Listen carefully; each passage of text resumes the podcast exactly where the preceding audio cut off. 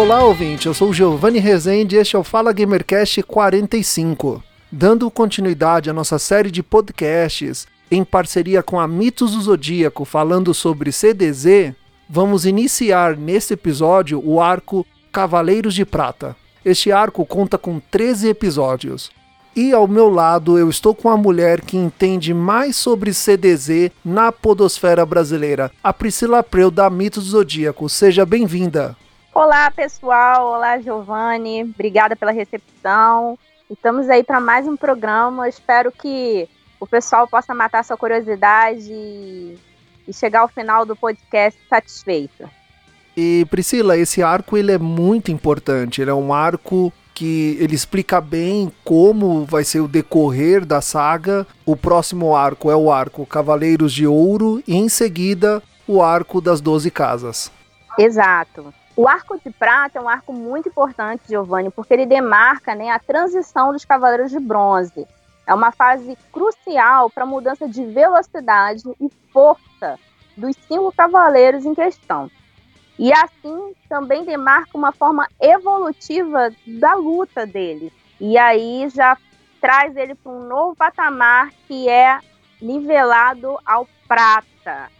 Assim, eles chegarem nas 12 casas com um nível básico de força muito maior do que visto na Guerra Galáctica.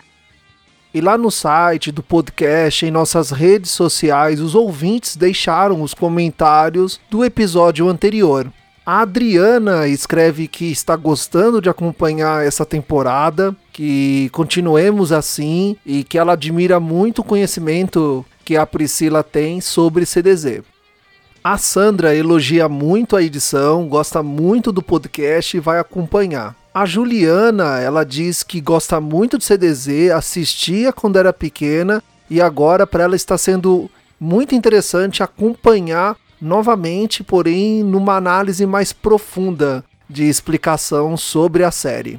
O Francisco diz que está gostando muito, que está sensacional essa diversidade do podcast em relacionar os temas e que ele espere que essa parceria continue durante muito tempo. E nós também, Francisco, esperamos aí continuar durante um bom tempo, até porque CDZ tem muita coisa para falar.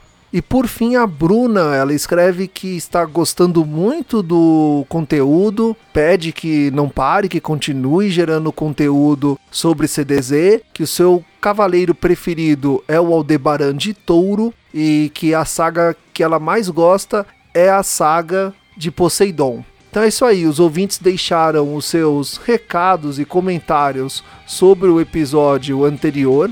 Nós queremos agradecer pelos comentários e que continuem comentando nas redes sociais do podcast.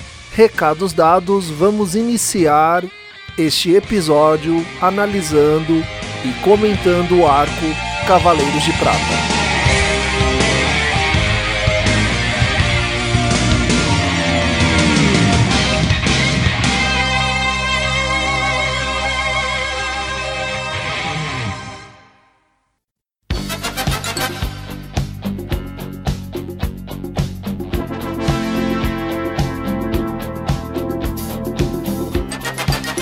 Então, Priscila, este é um arco muito importante para a série Cavaleiros do Zodíaco. Tem muita informação, muitas lutas boas, e muitas revelações também. Então faz um apanhado aí para nós de como é esse arco e qual é a relevância dele.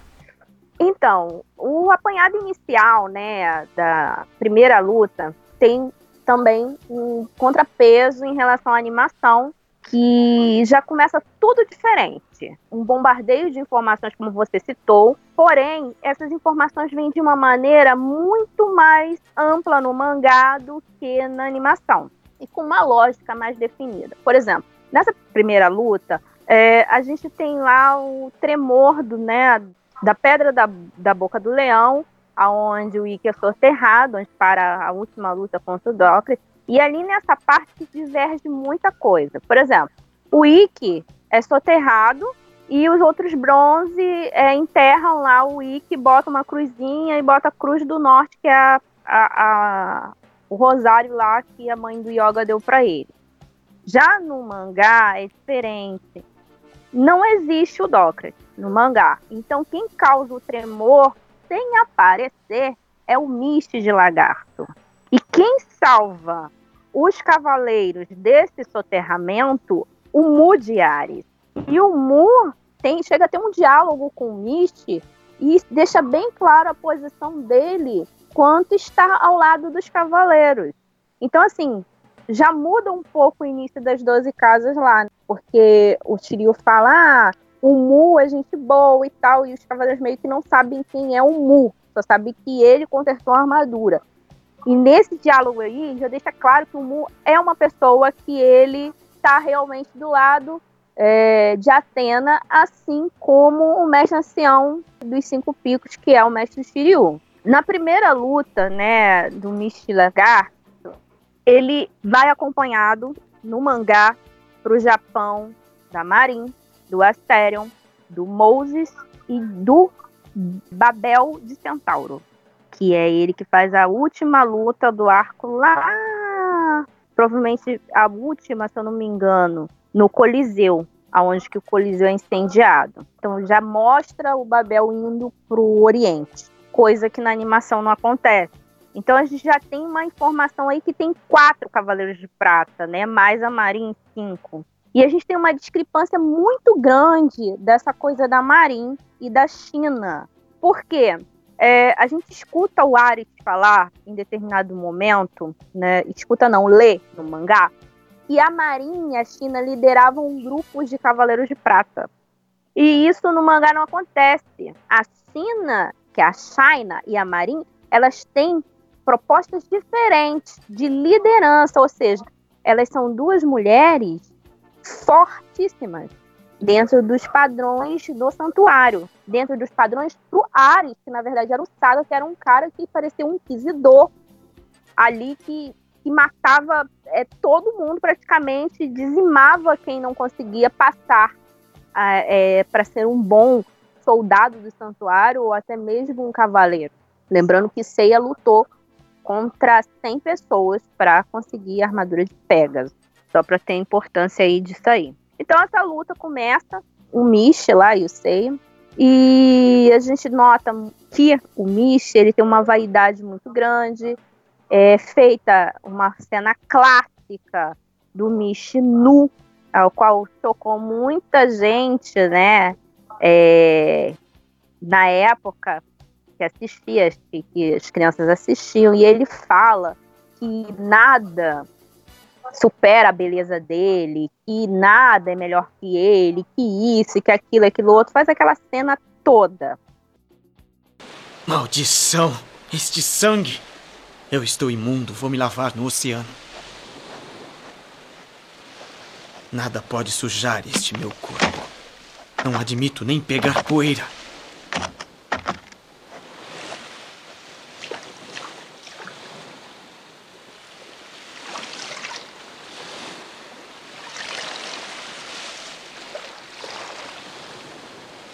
Ah, meu Deus Todo-Poderoso, como é infinita a minha beleza, como sou forte. Sim, mais do que qualquer outra coisa na Terra, a lua, as estrelas, o sol brilhante são insignificantes diante de mim. Nada é mais bonito que eu, exceto Atena. Tudo porque uma gota do sangue do Seiya caiu na pele dele. Né? Então a gente vê que o Misha é um cara vaidoso. Porém, né, eu gosto muito de falar das referências que o Kurumada faz nas obras dele. E uma curiosidade dessa cena clássica de nu, né, em CDZ, é que o Michi, ele faz exatamente a pose do escultura de Michelangelo, né, que é uma referência clara, porque Kurumada gosta de fazer referência em suas obras, né? Então é a mesma pose e no mangá você vê isso bem claro nesse personagem. Uma coisa também que ficou incoeso, o Michi ter saído da praia acreditando que o Seiya estava morto, porque a Marin golpeou ele em dado momento e enterrou ele na areia.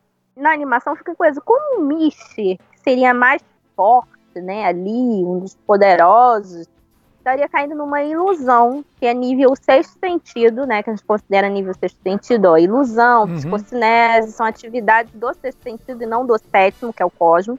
Caiu num golpe desse. É porque exatamente explica isso. No mangá, a Marinha é tida como uma das pessoas mais fortes ali dentro do santuário.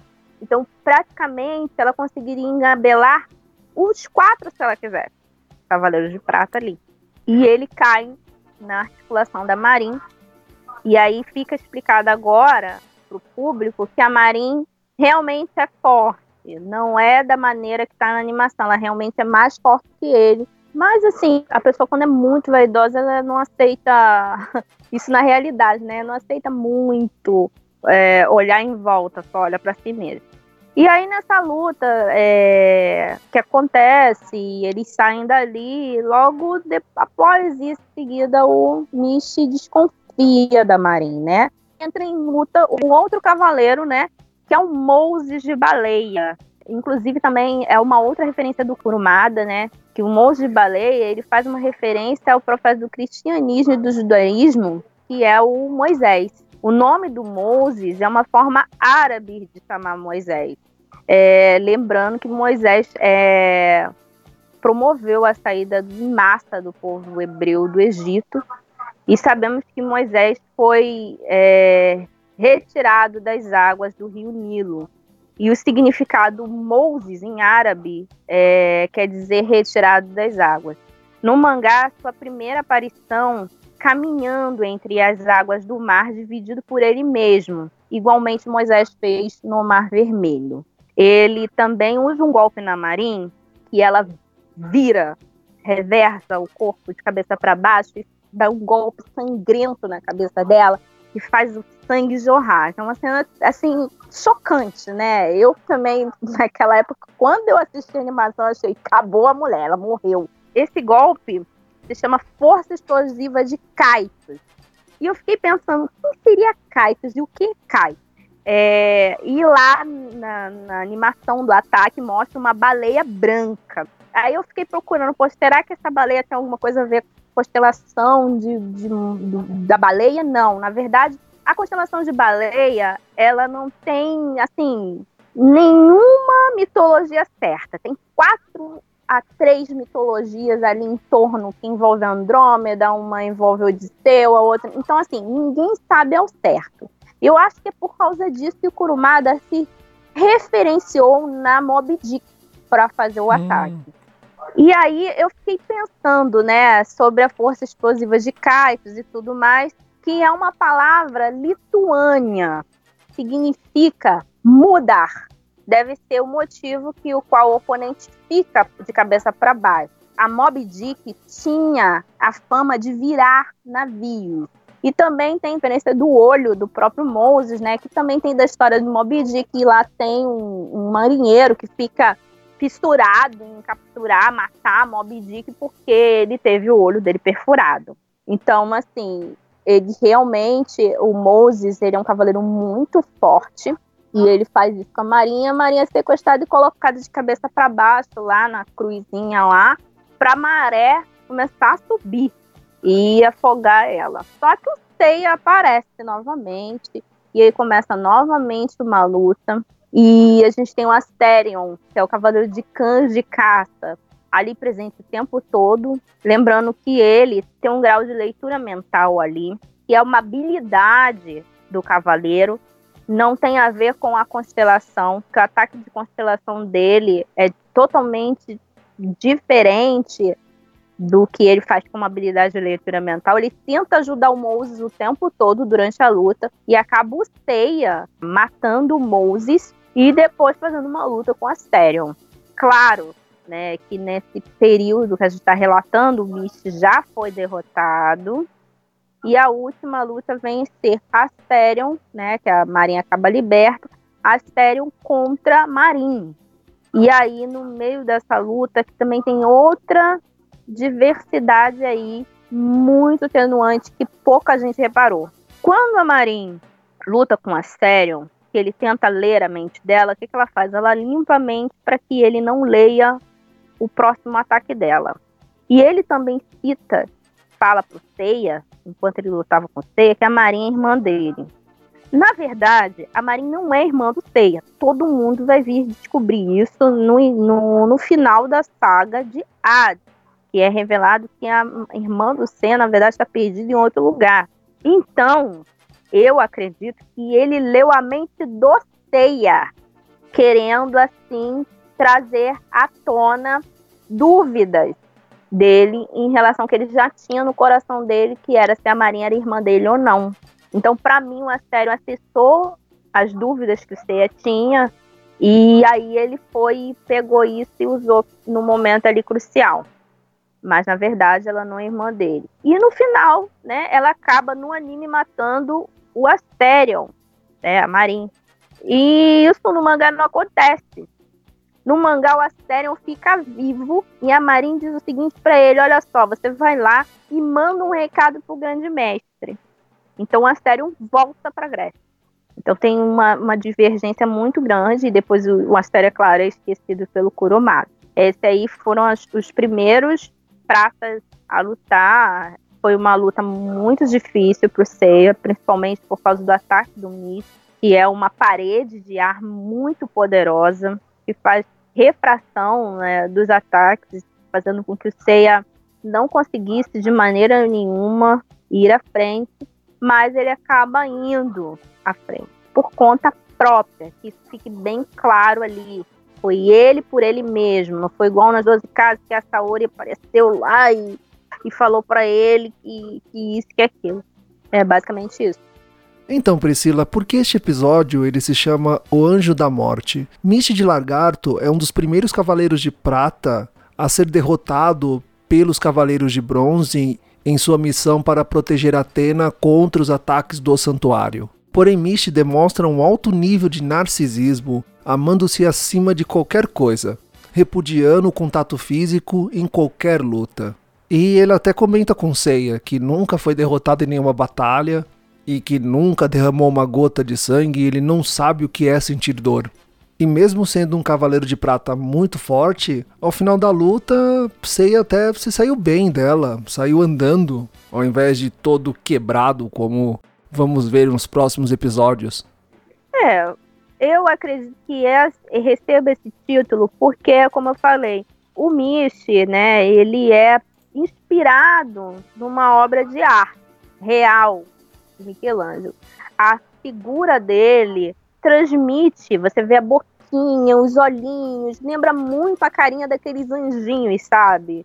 É, uhum. Pintados em quadros muito antigos, né? Inclusive do próprio Da Vinci também tem, tem essas referências, né?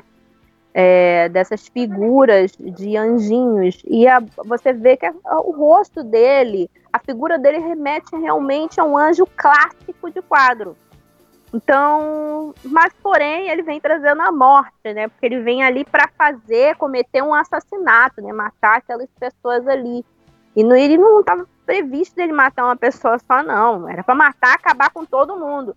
Então acho que é por isso que esse episódio recebe esse título de Anjo da Morte.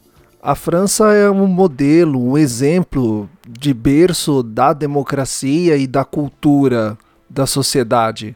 A primeira Assembleia Constituinte da Declaração dos Direitos Humanos foi assinada lá, que universalizava os direitos sociais que até hoje inspiram as constituições de países democráticos pelo mundo inteiro.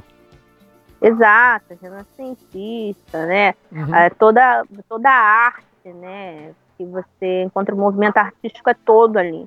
Então, acho que o possível traço de desenho que ele tenha, a postura dele referente a, a, essa obra de arte tão conhecida no mundo tenha tudo a ver com ele. Lembrando que ele não é o único cavaleiro francês. A gente tem o próprio Camus de Aquário, uhum. que ele é francês. É, mas você pode ver que a, a, o intuito do personagem é totalmente diferente. Se a gente for tentar equilibrar a ação do mesmo país, será que eles têm traços iguais? Não, são traços totalmente diferentes um do outro. Eu acho que é só por causa disso mesmo. Adeus, Atena.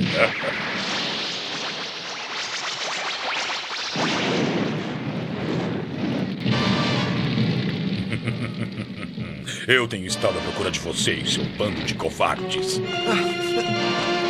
E quem é você? Sou o Papel de Centauro, um cavaleiro de prata. Mais um. Vou mandar vocês cinco para o inferno para vingar as mortes de Misty e dos outros. O que está dizendo? Recebi ordens do mestre para liquidar todos vocês. Muito bem, já que você está aqui atrás de nossas vidas, é uma pena, mas eu não permitirei que volte para o santuário são e salvo. Cale a sua boca, seu cavaleiro insignificante. Vocês todos são apenas bebês diante de um cavaleiro de prata. Isso nós veremos, Babel. Como você é insolente. Eu vou fazer você pagar a sua língua. Vou fazer você se ajoelhar aos meus pés e vou liquidar vocês todos. Eu não tenho medo de você. Tomem isto. Sintam a chama de Babel. Eu vou te assar vivo, cavaleiro. Então, a próxima luta, né, agora seria do Babel de Centauro, que ele vai é, atacar os cavaleiros dentro do Coliseu, né? E aí que entra um, um grande porém ali, que o Coliseu é totalmente incendiado nessa, nessa parte. E devido a esse incêndio, né, ele foi inutilizado, não podendo mais servir mais para as batalhas galácticas que estavam acontecendo lá e tudo mais. Nessa parte, tem uma atenuante que os outros cavaleiros não estavam com armadura, o Seiya estava muito debilitado e o Ikki estava sem a armadura dele, eis um motivo que ele explica, né? Ele tenta até conter o ataque. Então quem fica de frente mesmo é o Yoga. E o Yoga ele tem seu poder, né? O pós-diamante totalmente devorado pelo ataque do Babel. E isso acaba se refletindo, né, de certa forma, é, de uma maneira negativa, porque mostra claramente que velocidade e força, mais uma vez, caminham lado a lado. E Yoga não tinha a mesma velocidade que o Babel, e obviamente ele não tinha força de ataque para dar impacto e nem congelar as chamas dele. Lembrando que se ele estivesse lutando contra o Camus, o resultado de luta teria sido diferente. Não por simplesmente o Camus usar uma armadura de ouro, mas sim pelo nível de poder que ele tem adquirido nele. É, essa luta, claro, na animação ela é finalizada com a chegada dos três Cavaleiros de Aço. Mas afinal de contas, quem são vocês? Nós somos os Cavaleiros de Aço! Os Cavaleiros de Aço? Os Cavaleiros de Aço? Os Cavaleiros de Aço? Então vocês pretendem lutar contra mim? Isso mesmo, eu sou o Sho da armadura do mar. Eu sou o Dait da armadura da terra. E eu sou o Sho da armadura do céu. Que acabam intervindo e mostrando suas capacidades cibernéticas, né? Lembrando que esses Cavaleiros de Aço, eles foram criados pelo Dr. Asamori, da Fundação Graar, a mando do Tsumasa Kido, há um longo tempo, que estudou o cosmos, estudou várias coisas em relação a isso, criou essas armaduras. E foram eles o ponto principal que fizeram com que os cavaleiros ali não entrassem numa situação pior do que eles estavam. Eles estavam bem debilitados mesmo de, de outras batalhas. Nesse ponto, a Saori intervém. Tendo toda aquela coisa acontecer à volta dela, ela intervém. E aí que o Babel ele reconhece a Atena ali. E ele promete que quando ele voltar na, na próxima vida dele, porque CDZ tem isso, né, de reencarnação, que ele vai protegê-la. E meio que ele morre pedindo perdão a Atena, é uma cena muito bonita. Muito em breve, a encarnação do mal vai deixar de existir. Vocês estão loucos? Temos a deusa Atena do nosso lado. A bondade e a misericórdia do universo emanam dela.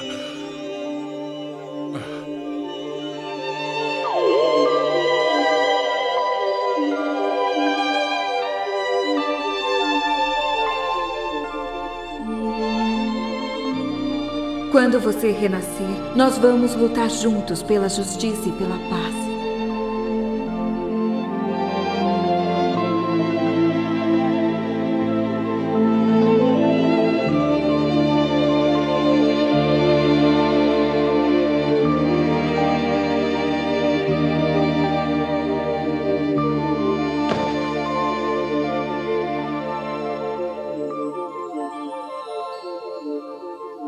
Ele realmente tem muita sorte por poder morrer com uma deusa como Atena segurando a sua mão.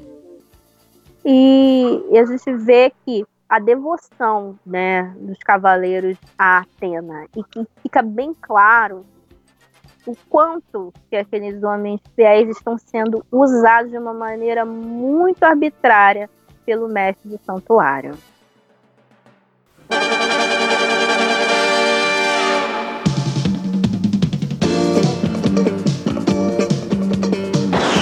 Os Cavaleiros de Atenas são os heróis da esperança que ressurgem sempre que as forças do mal ameaçam o mundo. Finalmente reconhecendo que seu verdadeiro inimigo era o santuário, Seiya e os outros vão para lá fazer uma viagem de reconhecimento. Ao saber disso, China se prepara para recebê-los com a ajuda de Algol de Perseu, que transforma seus inimigos em pedra. Então, a próxima luta, a China convoca os cavaleiros de Spartan e Algol de Perseu para interceptar aquele avião que está indo em direção à Grécia. Nessa luta, nós temos muitas informações. Começa com os desertores, os cavaleiros aspirantes ali, a cavaleiros fugindo do santuário. Eu gostaria que você explicasse ali também o sentido disso. Uh, nós temos também há muita mitologia explicando a história do cavaleiro de Algol de Perseu, o escudo da Medusa, uma batalha emocionante e, e de muito sacrifício do cavaleiro de dragão, do Shiryu, inclusive ele fica cego nessa batalha. Então, gostaria que você explicasse aí para nós qual que é o sentido dessa luta. Então, uh, o fato de você estar no santuário, né, tentar, tentar pensar como o Kurumada pensa e como cada personagem pensa, se colocar no lugar do personagem. Né? Então você se coloca no lugar daqueles jovens. Por que você, jovem, você vai para um santuário desse? Para ter poder? Para ter dinheiro? Para ter riqueza? Não. A gente sabe que a Atena veta determinadas coisas, né? Dentro de uma regra de, de, existencialismo, de uma, de uma norma de conduta não descrita, mas que todos os cavaleiros sabem entre si, que pode e que não pode. Então os jovens vão para lá por motivo óbvio, religioso. Então os caras eles estão lá movidos pela fé dele. De repente, o cenário muda. Ele chega lá, ele vê que estão matando todo mundo, que os treinos são desumanos, que as pessoas são jogadas em valas humanas, assim como os nazistas fizeram. Isso é mostrado na animação. Que os caras ficam lá pendurados com pesos assim horríveis, sangrando até a morte. E que cada dia é um dia de sobrevivência. E a gente olha lá pro Lost Canvas, tudo bem spin-off, é, né? Mas tem, tem todo um apanhado de ideias clássicas que foi trabalhado junto com Kurumada. Então, assim, Lost Canvas não caminha fora da linha, assim como todas as obras não caminham fora da linha que o Kurumada quer, certo? Então, a gente olha para lá, você vê um santuário realmente de trabalho duro, de reconstrução. Eles mesmos fazem as obras deles lá, né? Bota pilar, eles mesmos. Eles têm um dia duro, mas dentro de uma reflexão, dentro de um propósito ali, né? Então, quando chega lá, ele se depara com várias questões como homicídio em massa, né, genocídio, né, em massa, é, pessoas sendo jogadas em vala, é, humanas, pessoas sangrando até a morte, cada dia sendo um dia de sobrevivência ali. Então, assim, não era nada daquilo que eles esperavam, sabe? Então eles sabiam que podiam sair dali mortos, né? De qualquer maneira. Então o que eles fazem? Eles tentam fugir. E você vê que em seguida aparece o Cavaleiro de Leão e intervém na situação, já que o Algol aborda ele junto com Saina, né? Querendo é, alardar, causar alarde, são desertores. Você vê uma pena, um sentimento de, de de pena do, do Aiolia, né? De, uma, de, de humanidade. Que o Aiolia é um cavaleiro de tempos diferentes. Ele foi treinado em épocas diferentes, sabe? Apesar de todo o preconceito que ele sofreu por conta de seu irmão ter sido considerado um traidor. E o que que o Perseu faz, que é o Algol? Ele vai lá e simplesmente é, vira-se de costa para os meninos e eles acreditando que, que iriam né, fugir dali, eles são transformados em pedra, inclusive um deles tem a cabeça esmagada. Ou seja, quando o Agol for derrotado, né, e que toda aquela situação da, da, das pessoas forem é, se é, retornar a serem de carne e osso novamente, aquele rapaz ele vai estar morto. Mas não é que ele seja um cara mau, é porque ele está agindo conforme a ordem do santuário. Ele está achando que é o que a Atena quer que faça. Então você vê ali um retrato muito nítido de como é, as pessoas podem se decepcionar como outros ficam tão crédulos a ponto de fazerem mal para os outros sem pensar no que nas consequências daquilo. E o Algol de Perseu, Cavaleiro de Medusa, que é um cavaleiro muito interessante, também com uma história muito interessante. Vai ter uma batalha muito interessante com o Cavaleiro de Dragão, Shiryu. Agora, uma coisa que me deixou desapontado foi a inocência do Seiya e do Shun, que em menos de dois minutos já estavam fora de batalha, sendo transformados em pedra pelo escudo da Medusa. Isso tem uma explicação, Priscila? É, tem uma explicação para isso, né? Dentro do RPG, né, a gente avalia muito ataque, né, dos, dos personagens, uhum. a tem a percepção a partir das informações que a gente tem de uma obra a outra, do que é canônico, do que não é, para formar né, uma ideia a respeito de ataques e defesas. Né? A gente considera né, que a velocidade que a medusa abre os olhos, apesar de parecer em câmera lenta, para nós é considerado instantâneo. É por isso que não dá tempo de defesa.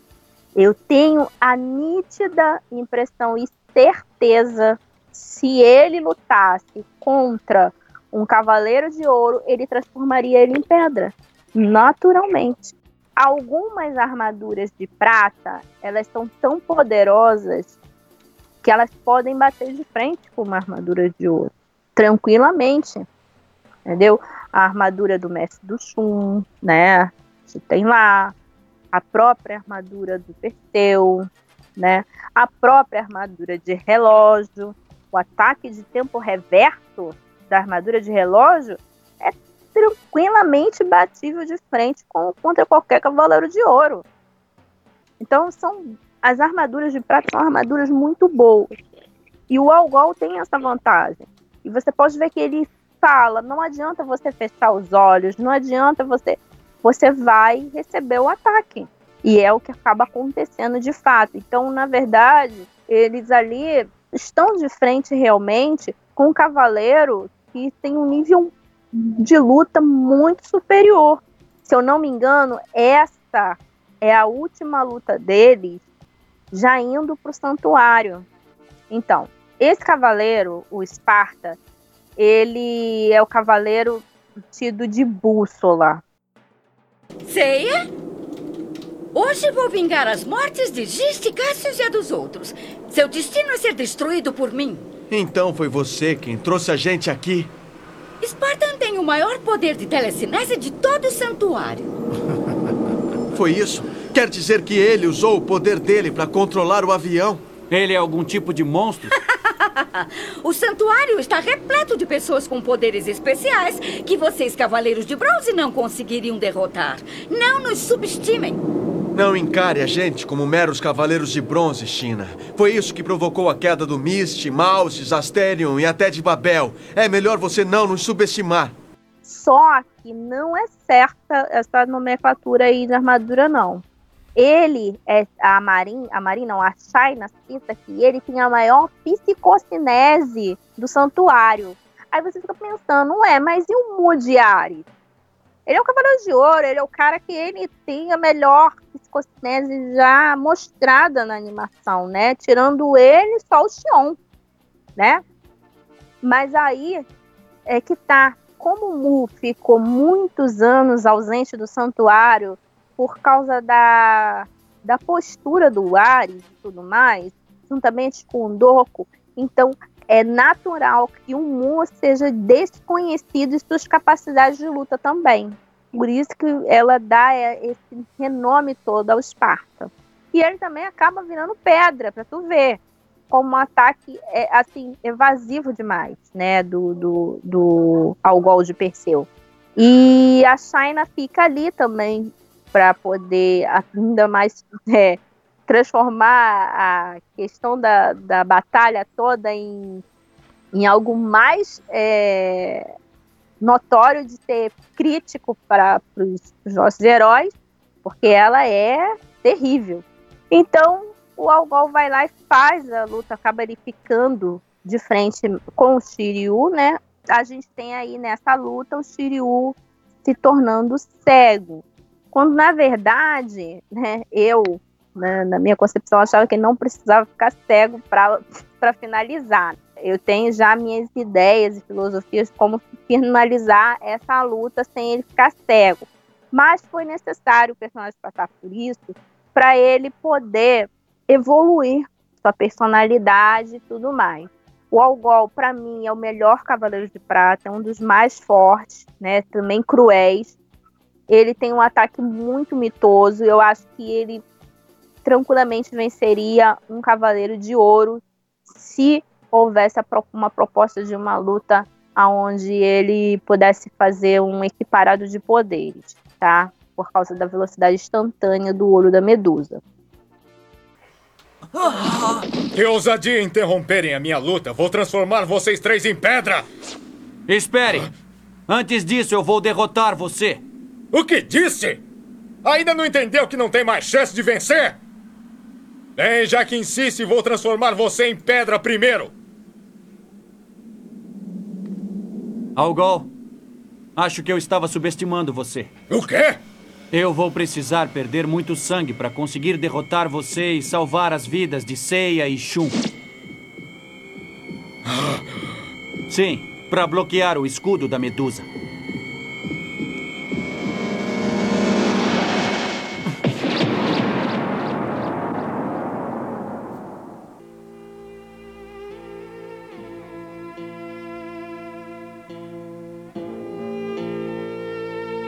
Como pôde fazer uma coisa dessa? Você se cegou! Está completamente louco!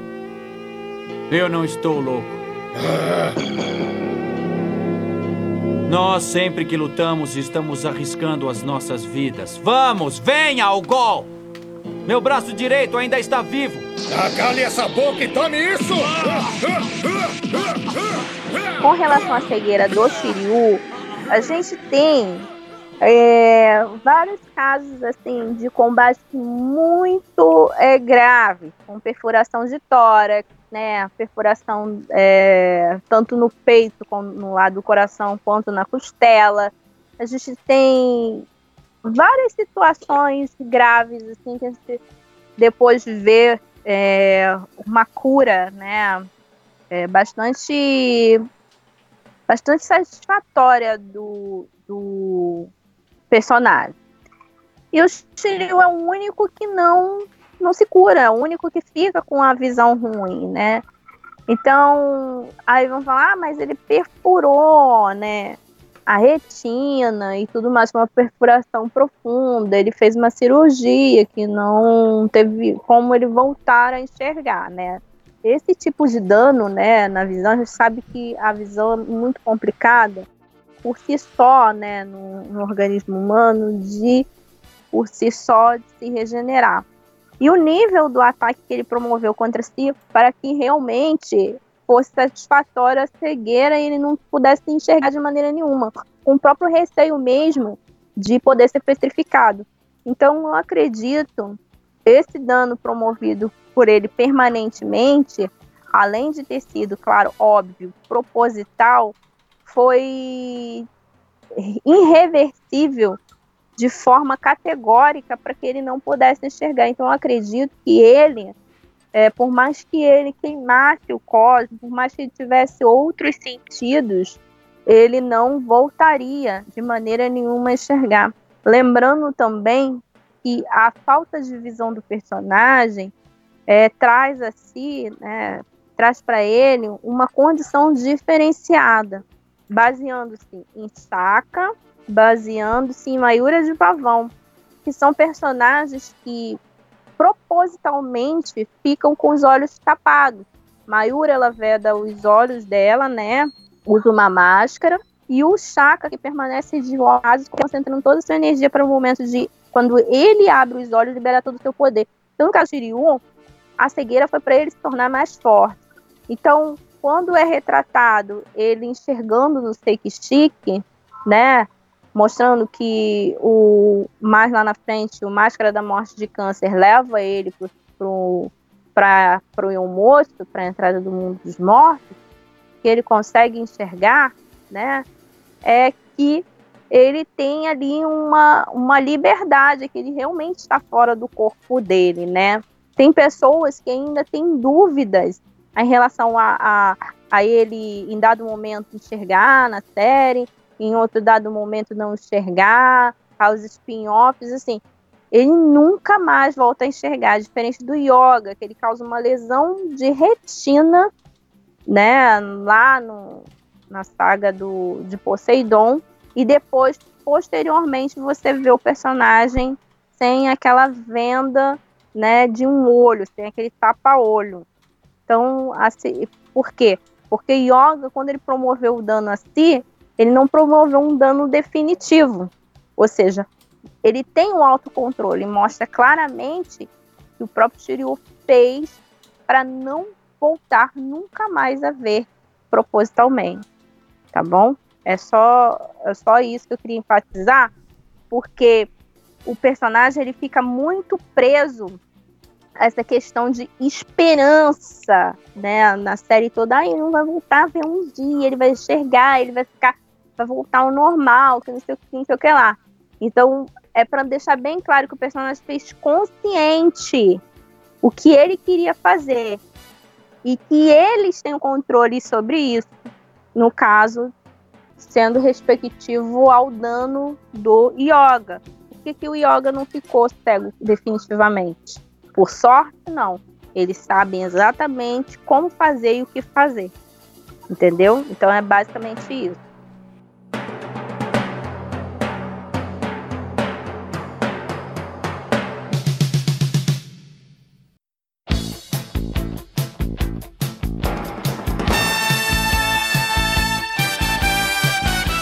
E assim nós estamos encerrando mais um Fala Gamercast, a nossa primeira parte dentro do arco Cavaleiros de Prata. A segunda parte logo estará disponível no seu feed.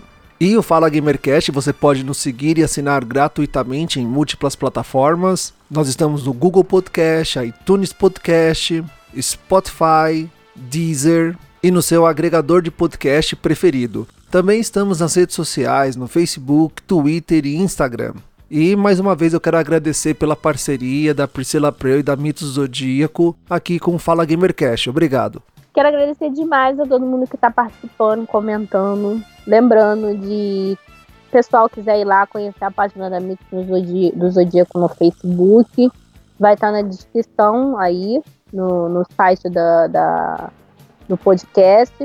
E se quiserem participar do RPG, podem entrar lá que a galera tá de braços abertos para receber vocês, né? Nerds que querem ver um pouco mais de CDZ e aprender como que funciona a, a capacidade de luta real desses cavaleiros. Muito obrigado, Giovanna, a oportunidade. Muito obrigado ao público. Espero contar com a audiência de vocês no próximo podcast. Então, caro ouvinte, nós temos um encontro marcado no próximo episódio. Tchau! 到